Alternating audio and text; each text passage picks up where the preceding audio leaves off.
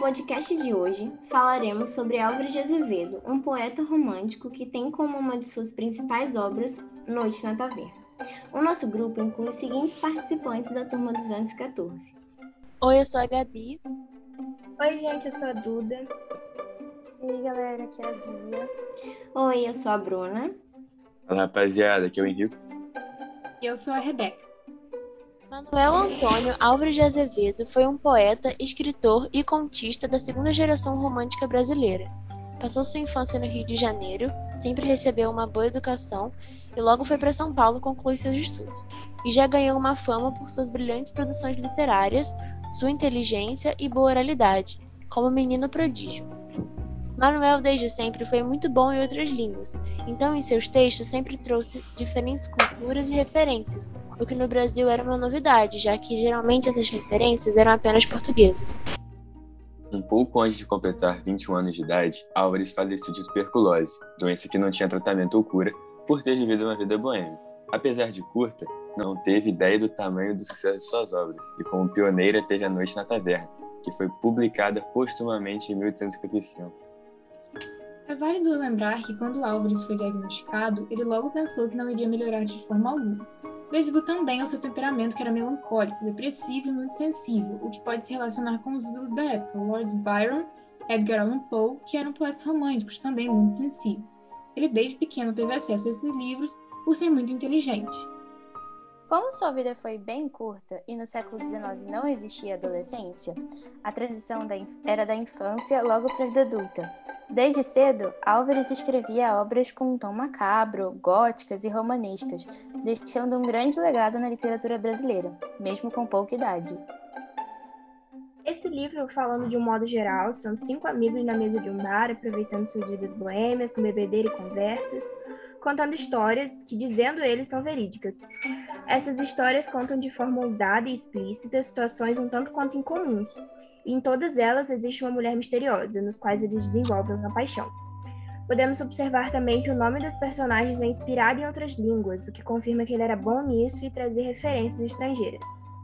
A divisão do livro é feita em sete partes e um epílogo que especifica primeiramente o cenário em que acontecem as histórias e depois mais seis partes com contos da literatura romântica. Na minha opinião, esse livro choca pela sua ousadia, torpeza e sua perversividade dos atos cometidos pelos protagonistas. Quase todos os tipos de crimes são citados durante as narrativas, com muita imoralidade. O livro também possui um excesso de erudição.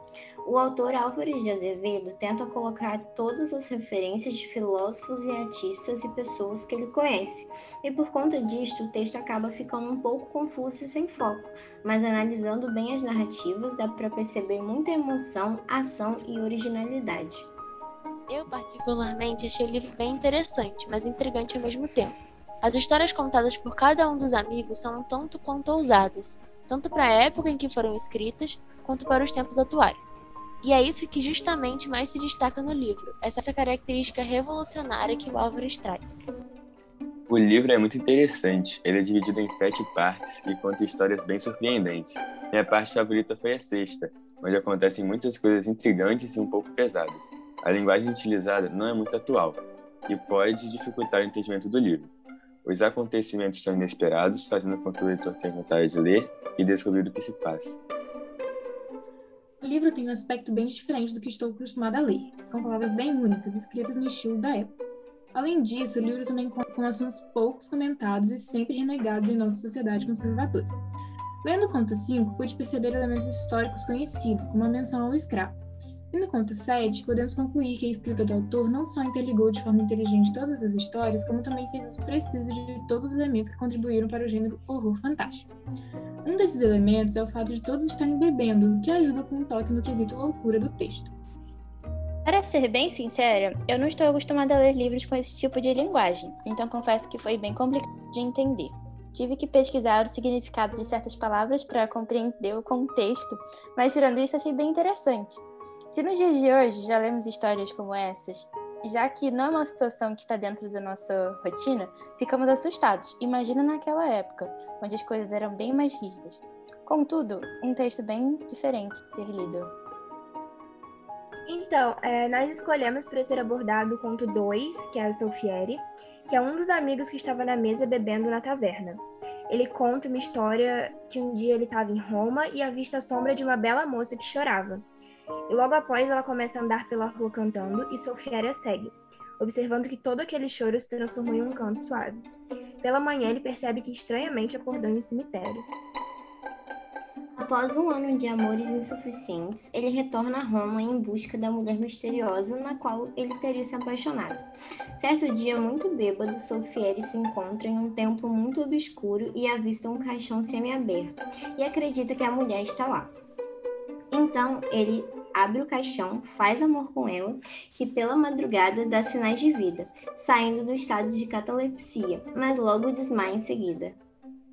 Ele foge com o corpo dela, mas no caminho encontra o coveiro, que acha que ele é um ladrão de corpos. Então, ele justifica e fala que a mulher é sua esposa desmaiada. Chocado com a morte de sua amada, Sofiério levanta o piso do seu quarto e a enterra, e logo após isso encomenda uma escultura dela. É importante lembrar que Sofiéria é questionada a todo momento por seus amigos sobre a veracidade de sua história, e ele confirma que é. Vemos em toda a história um caso de amor doentio e platônico, onde a mulher nem sequer descobre que ele é perdidamente apaixonado por ela. Podemos abordar também a objetificação do corpo da mulher, que principalmente no passado esse tópico era muito recorrente. As mulheres eram apenas vistas como objetos sexuais, até em seus momentos de maior vulnerabilidade ou contra sua vontade. O que vemos na história de Sofieri e em todas as outras obras na Noite na Taverna. Sempre há uma mulher em questão. E também era muito comum em textos do romantismo esse tipo de abordagem. Como vocês definiriam esse texto em uma só palavra? Instigante. Inabitual. Inusitado. Então, gente, esse foi o nosso podcast sobre a Noite na Taverna e Álvares de Azevedo.